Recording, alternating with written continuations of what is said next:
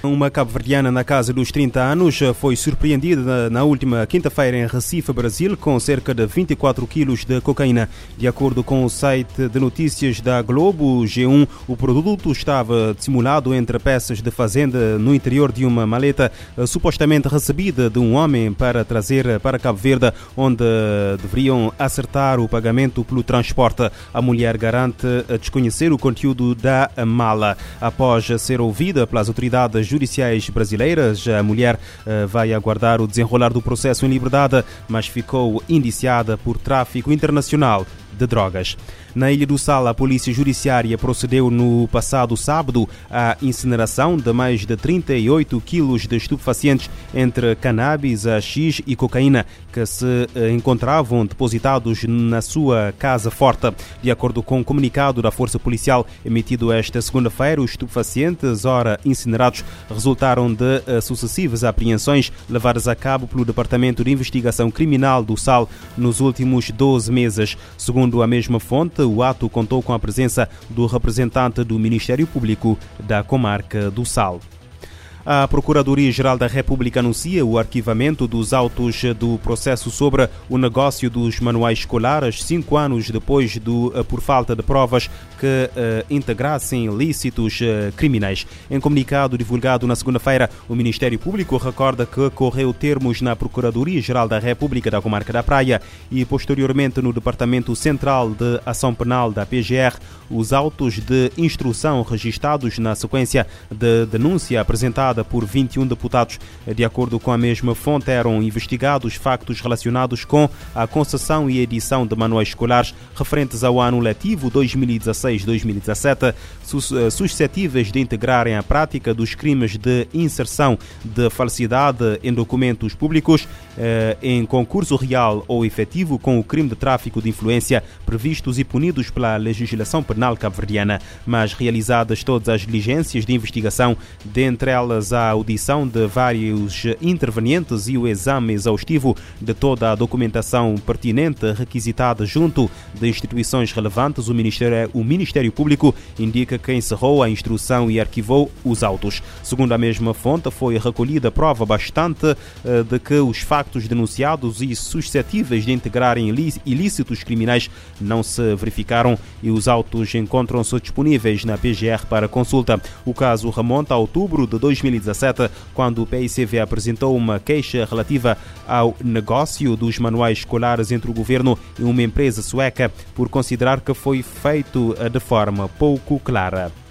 Pelo menos 11 crianças morreram e 15 estão desaparecidas após um bombardeamento e ataque terrestre conduzido pelo exército birmanês a áreas civis uh, em Myanmar. De acordo com a Unicef, o ataque ocorreu na sexta-feira, mas afirma que os pormenores do incidente ainda estão a ser verificados. Pelo menos 15 crianças na, da mesma escola bombardeada, localizada dentro de um uh, mosteiro budista, budista, estão desaparecidas, aparentemente, aparentemente raptadas e a Unicef exige a sua libertação imediata e segura. Os meios de comunicação social birmaneses independentes noticiaram uh, o ataque do exército birmanês responsável pelo golpe de Estado de 1 de fevereiro do ano passado, que mergulhou o país numa espiral contínua de violência e destruição. A agência antidroga da Nigéria apreendeu um recorde de 1,8 toneladas de cocaína avaliada em 278 milhões de dólares num armazém de Lagos, a maior apreensão de sempre do país. Cinco pessoas foram detidas. Informação divulgada na segunda-feira pela Agência Nacional da Aplicação da Lei da Droga Nigeriana. De acordo com a mesma fonte, os detidos são alegados membros de um grupo internacional ligado ao narcotráfico, alvo de uma investigação desde desde 2018. A agência diz que as drogas foram encontradas numa propriedade isolada em Lagos no domingo, numa altura em que o cartel estava a tentar vendê-las a, a compradores na Europa, Ásia e outras partes do mundo. A Agência Nacional da Aplicação da Lei da Droga nigeriana classifica a apreensão como um golpe histórico para os cartéis de droga e um forte aviso de que todos, todos eles irão cair se não se uh, perceberem que o jogo mudou. As apreensões de droga têm aumentado na África Ocidental no último ano, eh, indicando que os traficantes fizeram daquela área do continente um centro para movimentar substâncias ilegais entre a América do Sul e a Europa. Em Moçambique, o arcebispo de Nampula alerta para os riscos de uma crise humanitária com novas vagas de deslocados, isto devido a ataques rebeldes no extremo norte da província, que faz fronteira com Cabo Delgado. Em entrevista à RFI, Dom Inácio, que também eh, preside a Conferência Episcopal de Moçambique, sublinha que, eh, que são necessárias políticas e estratégias para o acompanhamento da juventude. Quando neste momento a guerra também começou aqui na província de Nampula, eh, a situação agravou-se. É um agravamento da situação de crise que se vivia por causa do de Cabo Delgado e agora que também são da própria província. É um sentimento de impotência, um sentimento de não saber o que fazer, porque de fato já temos muitos deslocados de guerra vindo de Cabo Delgado. Um primeiro aspecto é este do acompanhamento da juventude. Né? A, juventude que deve ser cuidada, a juventude que deve ser educada, a juventude que deve ser formada. Este é um aspecto.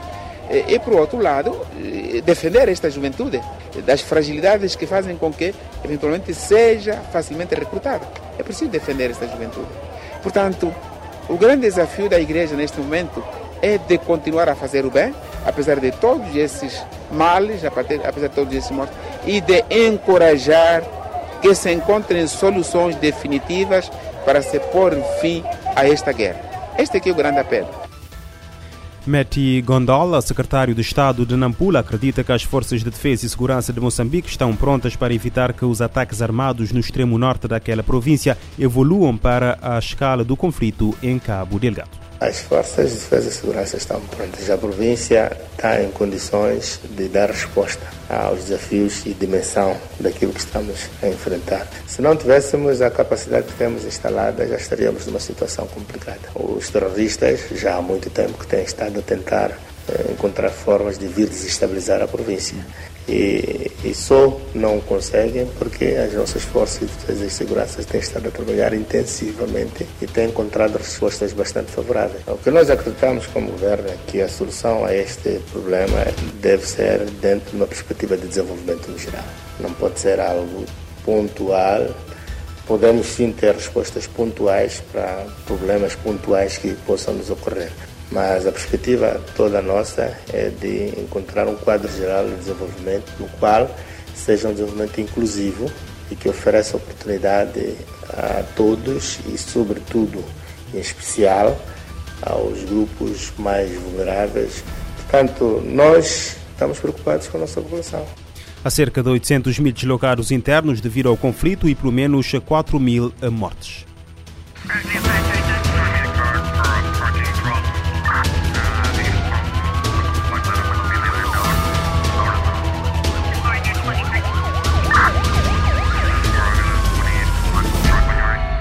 Este programa está disponível em formato podcast no Spotify e em radiomorabeza.cv.